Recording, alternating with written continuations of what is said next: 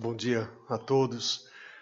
É privilégio estar aqui, debaixo da liderança do pastor Zé Antônio. Ele é o pastor que Deus colocou aqui, é aquele que nos lidera e a gente tenta de alguma maneira andar perto. Não é? E vocês sabem que a Betânia é uma proposta muito bonita que atraiu meu coração, atraiu o coração da Cilei, especialmente pela simplicidade. A igreja, nos últimos tempos, ah, começou a criar tantas situações, tantas coisas, que a gente começou a perder a beleza de Jesus. Né? E a gente tem que retornar, tem que resgatar isso. E a proposta da Betânia me encantou exatamente por isso. Né? Eu estava em busca realmente de uma comunidade que servisse a Jesus, amasse a Jesus e tentasse aprender com Ele e não regras, não padrões, não leis, né? E é isso que a gente está querendo seguir, não é, pastor? Ah, domingo passado, quem esteve aqui começou a, a estudar um pouco sobre a questão da generosidade. Pastor Zé Antônio ah, compartilhou com a gente sobre a natureza da generosidade, ele elencou vários textos do Velho Testamento, comprovando que Deus não é somente justo, mas ele é bom. Ele é generoso. Né? E a gente aprendeu várias situações, vários episódios de que Deus cuida de nós. Sempre cuidou e sempre cuidará. Mas hoje a gente vai um pouquinho mais fundo e a gente vai tentar encontrar a face dessa generosidade. De que maneira ela, ela se encarnou, ela, ela viveu na pessoa do Filho de Deus, Jesus. E nesses minutos, então, pode ficar tranquilo que não vão ser muitos, a gente vai trabalhar essa questão com você, tentar trabalhar isso. Uh, você sabe que o mundo, e quando eu falo mundo, eu estou tratando exatamente uh, de tudo que está ao nosso redor, ele, ele busca essas faces de generosidade. Né? A gente faz isso. A gente às vezes não é tão generoso, mas a gente quer encontrar pessoas que são generosas até para o nosso benefício, né, para o nosso uso próprio. E, e, a gente já definiu isso, e eu quero só repetir que a generosidade ela é a virtude de uma pessoa que uh, se dispõe a sacrificar os seus próprios interesses em favor de outrem, sem esperar nada em troca. Então, essa é a definição uh, simples, básica de generosidade. Você vai se lembrar que alguns dias atrás houve um acidente de helicóptero e o Ricardo Boechat morreu né, e mais o piloto. Ah, eu comecei a prestar atenção um pouco na, na, na, na reportagem e tal, naquilo que estava rolando ali na televisão, e eu fiquei impressionado porque tanto os jornalistas, colegas dele, ficaram impactados, mas as pessoas que mais simples. E quando perguntava assim, qual é a marca do, do Boechat? Vocês lembram o que ele falaram? Generosidade. Né? O Boechat era generoso. Era generoso com os jornalistas que estavam começando e que precisavam de alguém para dar um, aquele empurrão, né? E ele é generoso até com os taxistas. Tanto que os caras fizeram um movimento lá, né? Bandeira e tal, porque amavam o cara. Ele era generoso, mas ele era ateu. Né? Ou se dizia ateu. E aí a gente começa a, a, a procurar essas faces de generosidade no mundo. A gente vai encontrar, por exemplo, sempre a marca daquele que dá grana, o Bill Gates, por exemplo. O Bill Gates diz que ele já deu 75, 80, alguns dizem 90 milhões de dólares. Ele continua dando dinheiro. Uh, a gente morou nos Estados Unidos um tempo, a gente sabe que se você também não doa, o, o leão dos Estados Unidos pega toda a grana. Quem morou lá sabe disso, né? Então, normalmente, quando começa a ganhar muito dinheiro, ele é obrigado a dar. Mas normalmente os caras poderosos, eles dão mais ou menos um terço do que eles têm. Né? Eles dividem. Então o Gates faz isso e, e, e certamente outros, os, os, outros grandes eh, poderosos fazem a mesma coisa. Mas existem outras pessoas que não têm dinheiro, mas são generosas. Madre Teresa de Calcutá. Né? Por que ela marcou a vida de muitas pessoas? Porque ela sabia que havia pessoas pobres na, na, na Índia especialmente em Calcutá, que não tinham acesso a hospitais. O que, que ela fez? Ela abriu um abrigo e ela começou, de alguma maneira, a cuidar dessas pessoas. E aí ela começou a ficar com a face dessa generosidade muito espalhada ao redor do mundo todo até a sua morte. Agora eu vou falar uma coisa, os, os homens né, tampam o ouvido aí um pouquinho aí.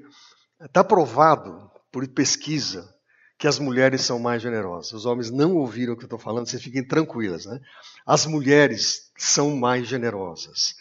Tem um centro de, uh, eles chamam de um centro de recompensa no cérebro, que os estudiosos falam, né, e eu às vezes posso até acreditar, que dizem que a mulher, esse centro de recompensa funciona melhor no, no, no sexo feminino. Né? Então, se você não disser nada e não, e não, me, não me contradizer, vai ficar valendo essa opinião, que as mulheres são mais generosas do que os homens. Mas você sabe de gente, o pastor Zé Antônio falou isso nesses dias, né? de gente que foi generosa com você. Uma conta que estava vencendo e a pessoa foi lá, pá, pagou. Uma mensalidade escolar. Eu, eu nunca me esqueço que eu, eu, trabalhei quase 15 anos na, na indústria automobilística e houve um momento que a igreja me chamou, chamou a minha Cilei para servir integralmente, eu fui ganhando mais ou menos 25% do que eu ganhava. Não fica dizendo que eu sou bonzinho por causa disso, não. É porque Deus que tocou meu coração mesmo. Não é porque eu, em mim não tinha nada que. Não, o Oswaldo fez isso porque ele é bom. Não. Mas a gente tomou a decisão de ganhar um quarto do que a gente, do que a gente ganhava. Primeira coisa, tirar os filhos da escola. Os dois estudavam no Liceu Pasteur. Quem morou em São Paulo sabe que é uma escola muito boa na Vila Mariana, e eu tinha dinheiro para pagar naquela altura. Um dia para o outro não tinha mais. Fomos lá no diretor, o velho Kassab, pai desse que você né, ouve falar às vezes, né? O pai do Kassab. E o velho Kassab então ouviu e falou assim: se os seus filhos tiverem bom aproveitamento, eles vão ficar aqui com bolsa integral. Não fale para ninguém, ninguém pode saber. Era tudo escondido. Assim. E os dois, o Márcio e a Carol, ficaram lá até entrarem na universidade. Né? E eu lembro que eu estava nos Estados Unidos numa reunião, quando meu primeiro filho entrou na, na Unicamp, e ele me ligou e falou: Pai, entrei. Eu falei: Louvado seja Deus, porque a gente não tinha dinheiro para pagar a universidade. Né? Depois de dois anos, a Carol entrou na USP, e os dois formados, e hoje eles têm a família deles, e Deus cuidou de tudo. Então, são pessoas que passam por nós e são generosas. Mas a minha proposta hoje é dizer que Jesus é a face inigualável da generosidade. Você pode conhecer gente, você pode se relacionar com pessoas, mas não há ninguém igual a Jesus. Jesus é, é, a face que não tem comparação com nada e com ninguém. E a gente quer comentar com você hoje, quem sabe, quatro lições bem simples, bem básicas, para você compreender o que a gente quer dizer. A primeira questão que eu quero que você tenha em mente que por que, que Jesus tem essa face inigualável? Porque ele, ele deixa a glória do Pai e ele vem habitar entre nós. Eu não sei se você tem noção do que isso significa. Né? Eu não estou tratando de uma pessoa que vende todas as coisas e vai morar num casebre, ou uma pessoa que dá tudo que tem. Não, nós estamos tratando de o Filho de Deus deixa a glória e vem habitar entre nós. Isaías 9, uh, eh, o capítulo né, da profecia messiânica que você conhece, diz: Porque um menino nos nasceu, um filho nos foi dado, o governo está sobre os seus ombros, ele será chamado maravilhoso, conselheiro, Deus poderoso, Pai eterno, príncipe da paz, estenderá o domínio, haverá paz sem fim sobre o trono de Davi, sobre o seu reino estabelecido, mantido com justiça, retidão, desde agora e para sempre, o zelo do Senhor fará isso. A expressão da profecia messiânica é um menino. Né? Não é um ser angelical. Não é um, uma coisa etérea, mas a, a, a, profecia diz que é um menino que vai ser dado. E isso a profecia 700, 800 anos antes de uh, se concretizar. Né? E aí então, no texto de João, capítulo 1, que é o texto, eu diria assim, mais lindo, mais singular, né, que trata da encarnação, diz que no princípio era aquele que era a palavra, a palavra estava com Deus, ele era Deus, ele estava com Deus no princípio. Vá gravando isso, né, porque é a palavra que tem que entrar no seu coração e, e se impregnar.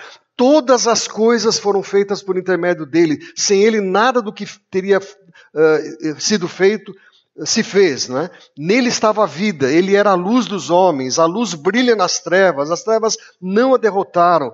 Surgiu um homem chamado por Deus, enviado por Deus chamado João. Ele veio como testemunha para testificar acerca da luz, a fim de que por meio dele todos os homens crescem.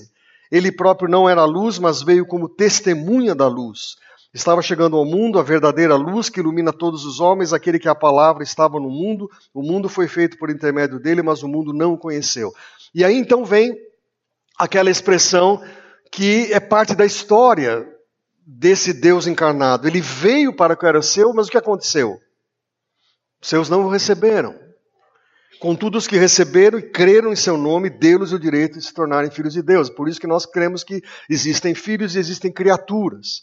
Ou seja, todos nós somos criados à imagem de Deus, mas somente em Cristo nós temos o direito de sermos chamados filhos, né?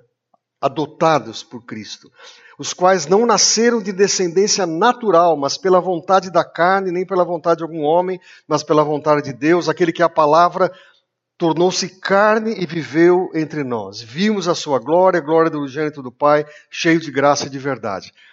Me permita, assim, trabalhar um pouquinho mais essa passagem, porque ela merece, né? ela merece. Primeiro diz assim: Jesus estava desde o princípio com o Pai. Você sabe disso. A Trindade, Pai, Filho e Espírito Santo, o Deus Elohim, ele faz parte da obra criadora. Deus Pai, Deus Filho e Deus Espírito Santo. É atemporal, não tem princípio, meio e fim.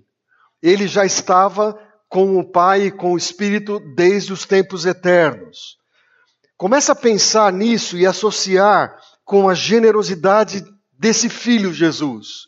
Ele está na glória, ele é aquele que está desde o princípio com o Pai, e tem um detalhe: é que Jesus é aquele que fez todas as coisas.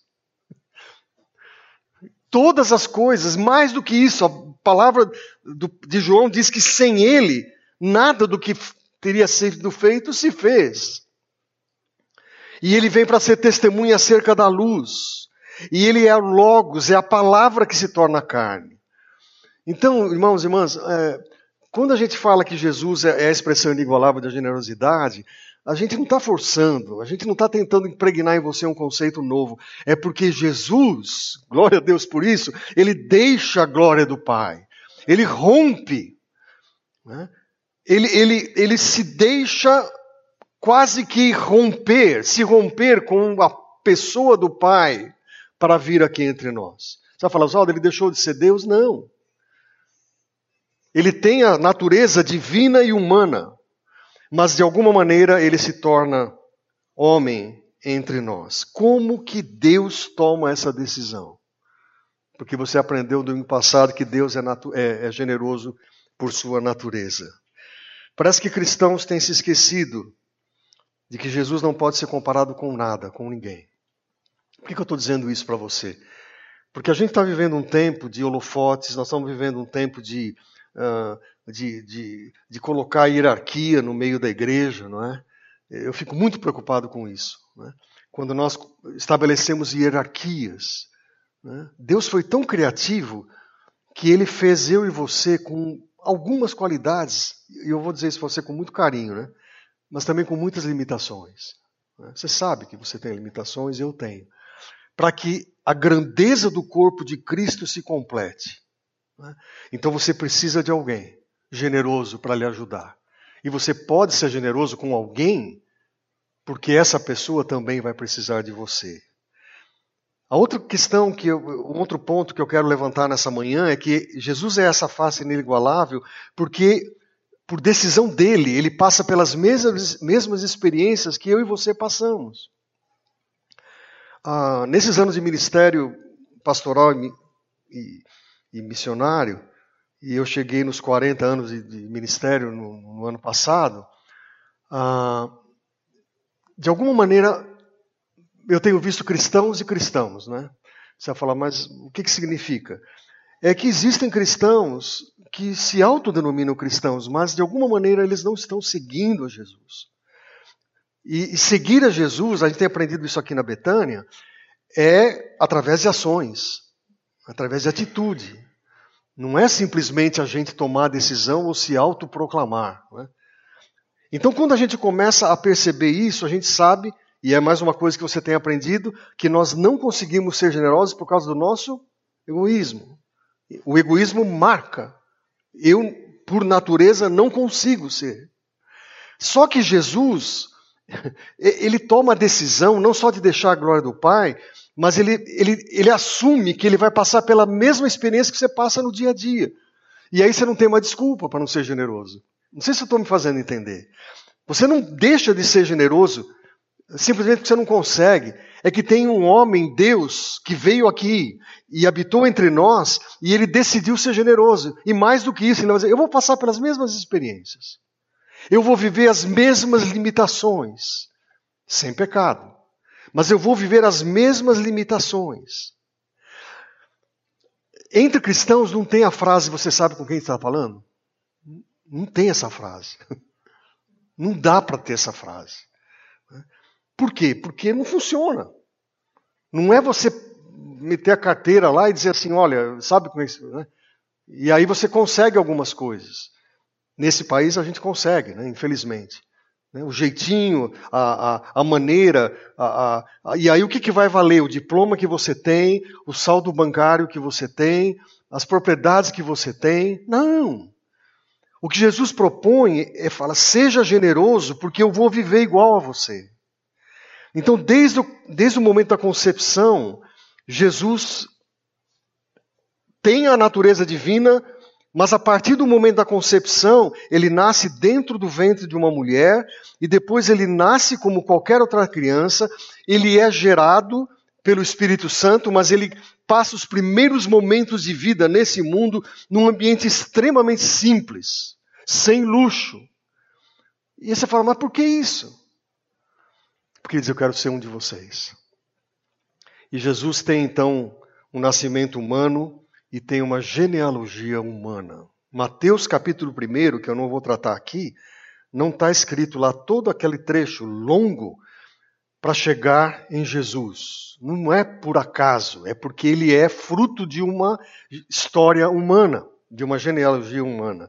E aí então ele experimenta todas as limitações. Mateus 4, capítulo, capítulo 4, versículo 2.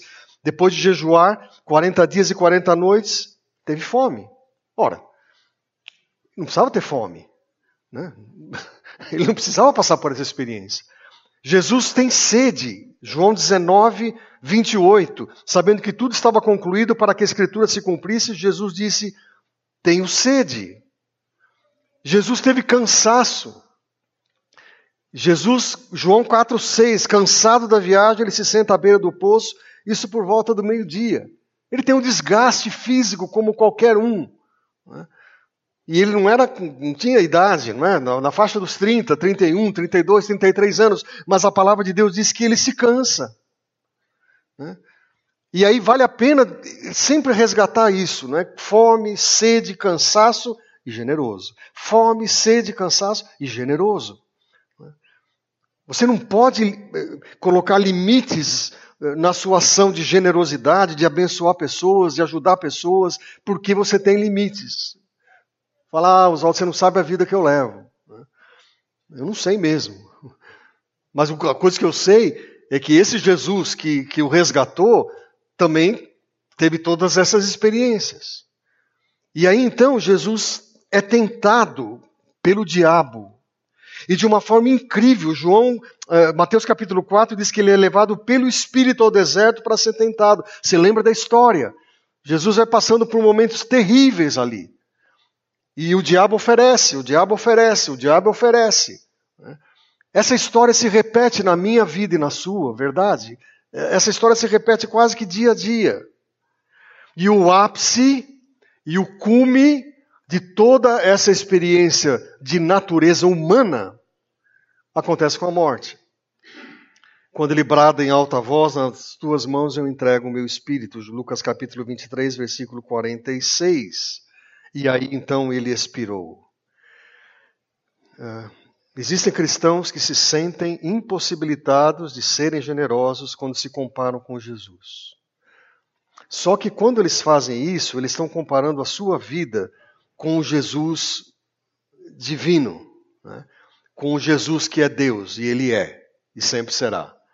Só que, quando você começa a tratar dessa questão do amor ao próximo, da generosidade, e você então começa a olhar para Jesus homem, você não tem mais como escapar.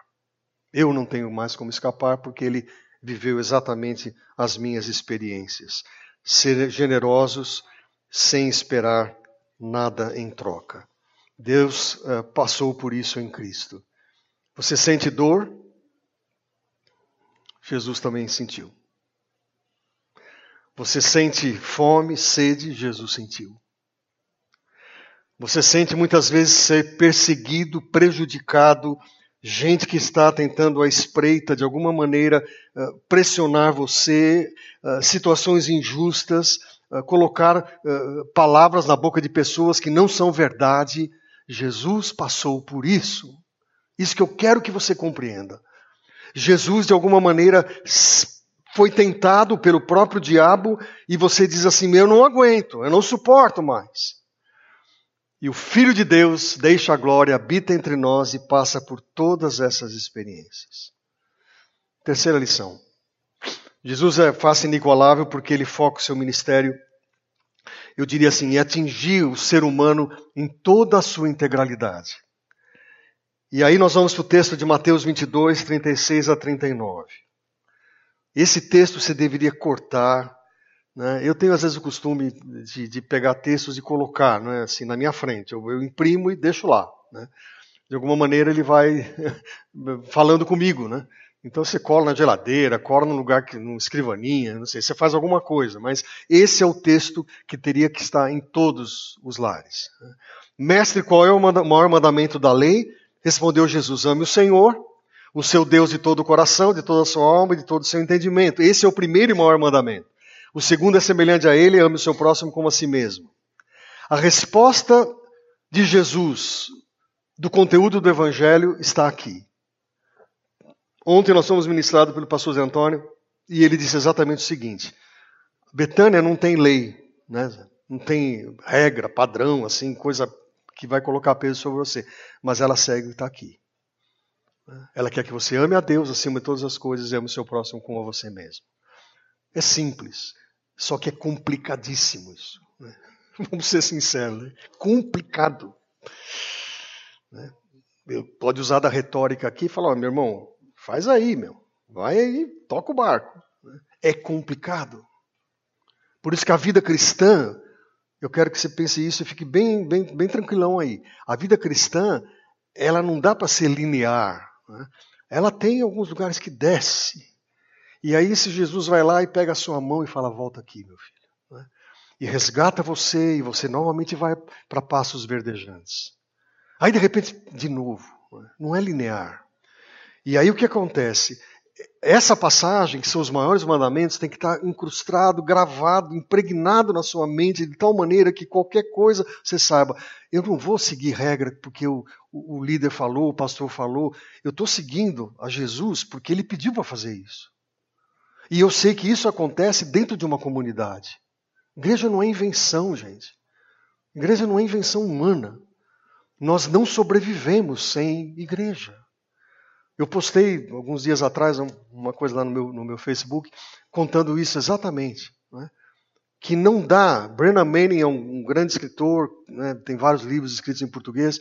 E o Brennan Manning diz que uh, tem cristãos que conseguem imaginar que, que dá para ficar fora. Né? Não dá. Você vem à casa de Deus porque, primeiro, a igreja é a instituição divina. E porque é aqui que você convive. E você vê que tem gente igual a você, com as mesmas limitações. Mas o que diz aqui esses dois mandamentos é que o ser humano, para ser generoso, você tem que ser, ter a visão integral. Deixa eu tentar explicar melhor isso. Nós somos seres humanos, vou repetir, humanos, não divinos, tá? Nós somos seres humanos. Né? A humanidade está aqui, presente no meu corpo. E essa humanidade se expressa para alguns de corpo e alma, corpo e espírito. Pessoalmente, eu creio na tricotomia, eu creio no corpo, alma e espírito. Então, o que acontece? Nós precisamos entender que esses três, essas três áreas, corpo, alma e espírito, fique bem atento nisso, não trabalham de uma forma estanque, isolada. Eles se relacionam um com o outro. Não dá para você fazer três né, áreas aqui e dizer assim: esse é o corpo, essa é a alma e o espírito. Não. Eles se entrelaçam. E quando a gente começa a entender isso, a gente começa a perceber que Jesus veio para fazer isso. Ele era generoso para atingir essas três áreas. É como se você pegasse, por exemplo, a cor verde, que é a mistura da cor é, azul e amarela, né, e depois fala, vamos dividir o verde aqui, vamos voltar a ser azul e, e, azul e amarelo. Não dá. Já é verde. Então, assim, é, quando o Senhor Jesus é generoso, ele está tentando alcançar a pessoa de forma integral. Esse texto que eu vou passar aí agora, Atos capítulo 3, quando uh, o mendigo aleijado é alcançado pela graça de Jesus através de Pedro, preste bem atenção no que está escrito. Não tenho prata nem ouro, mas o que tenho, isso lhe dou. Em nome de Jesus Cristo Nazareno, ande. Segurando pela mão direita, ajudou a levantar. Imediatamente os pés, os tornozelos ficaram firmes e de um salto pôs-se em pé, começou a andar. Depois entrou com eles no pátio do templo, andando, saltando e louvando a Deus. O que, que a gente chega à conclusão? O cara foi curado. Mas vamos mais fundo. Como que a generosidade de Jesus alcançou essa pessoa? Gente, de alguma maneira, esse homem andou Fique comigo aqui.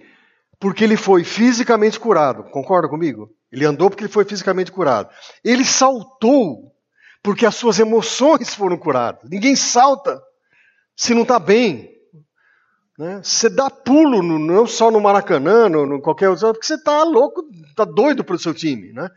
Mas aqui não tem a ver com o seu físico, tem a ver com as suas emoções. E ele então é curado fisicamente, ele salta porque de alguma maneira as emoções foram curadas, e ele louva a Deus porque a alma dele foi curada. Estão de acordo comigo? Então, assim, quando Jesus é generoso, alcança integralmente. Eu tenho, eu, eu até concordo quem pensar diferente. Eu tenho alguma dificuldade quando fala assim, tantas almas se converteram. Eu falei, meu, alma se converte? Eu acho que é o corpo, tudo que se converte. Né? Mas o cara fala alma, né? então fica uma coisa muito espiritualizada quando Jesus diz assim: Não, eu vim aqui para que vocês sejam curados integralmente. Louvado seja Deus por isso. Integralmente. Você é alcançado emocionalmente, você é alcançado fisicamente, você é alcançado nas suas emoções. E você adora a Deus.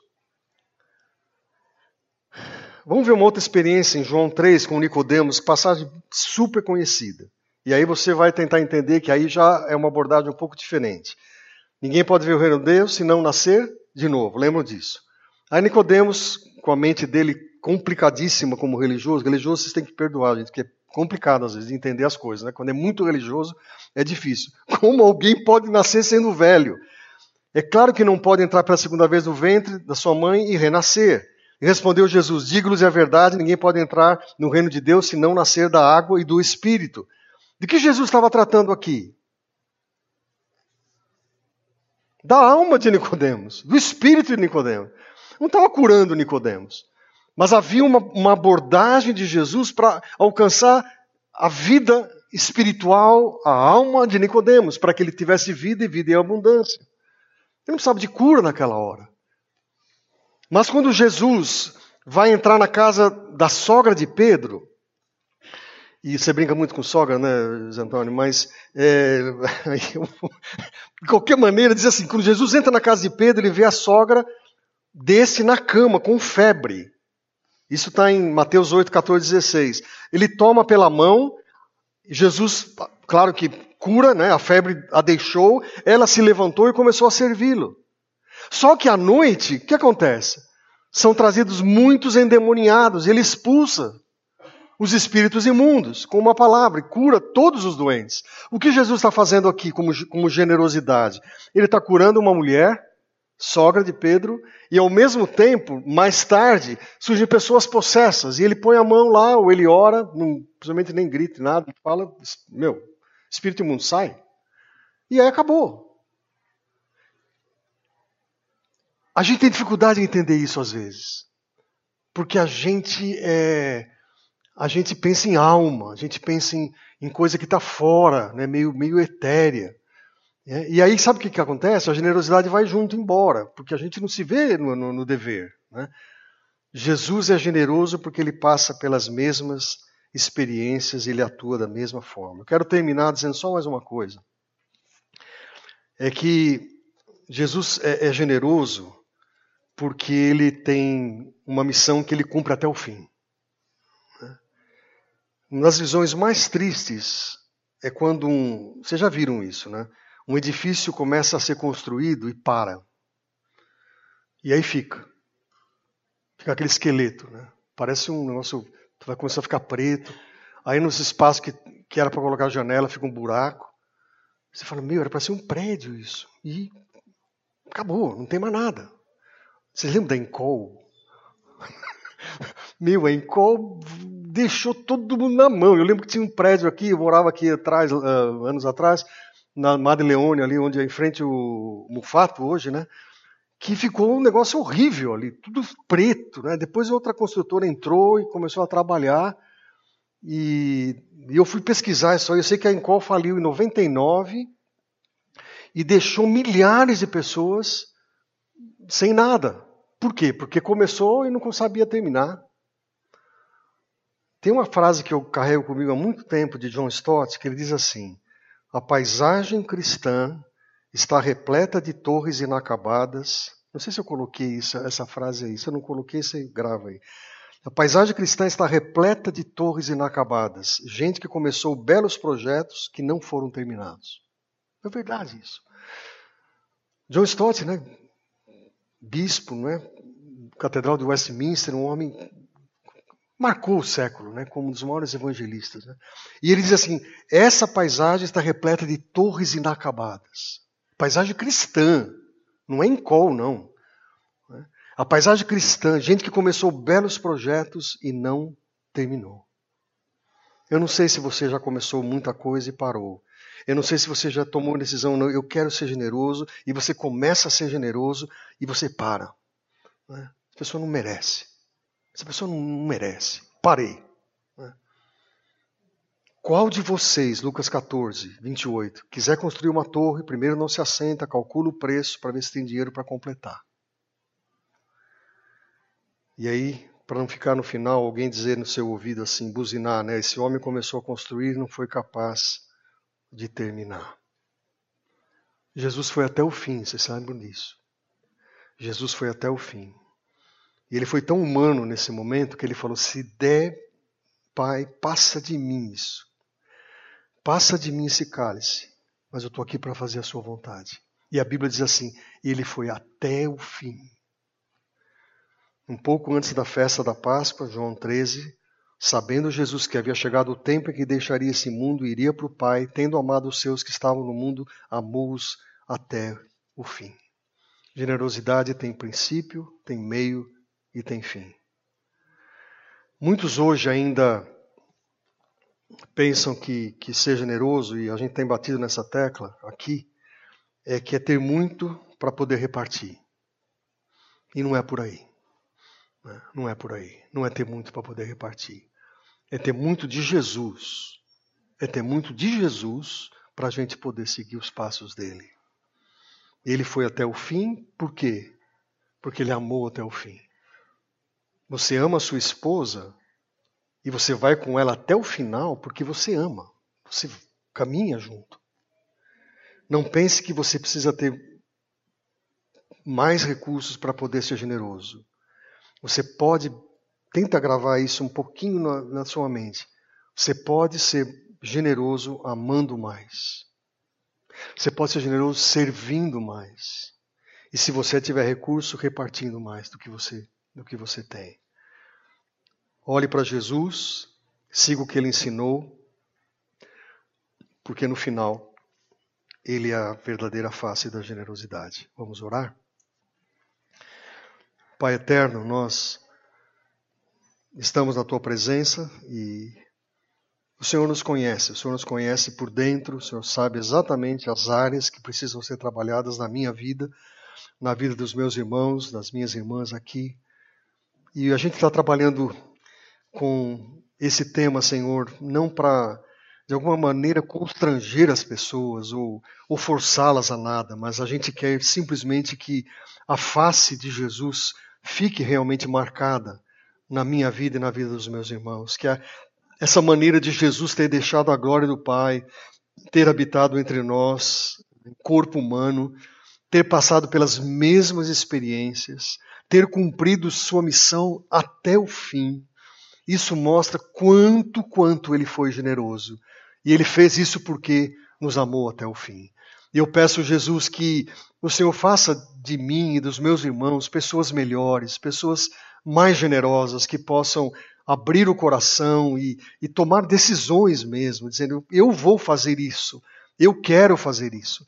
Não esperar nada, o Deus que venha, quem sabe um anjo falar e revelar alguma coisa, pode até fazer, pode vir até num sonho, mas são decisões pessoais que nós tomamos diante do Senhor. Faça isso no meio do teu povo. Eu peço que seja assim em nome de Jesus. Amém, Pai. Deus os abençoe. Obrigado por ouvir o Betânia Cast. Siga o nosso canal e compartilhe com seus amigos.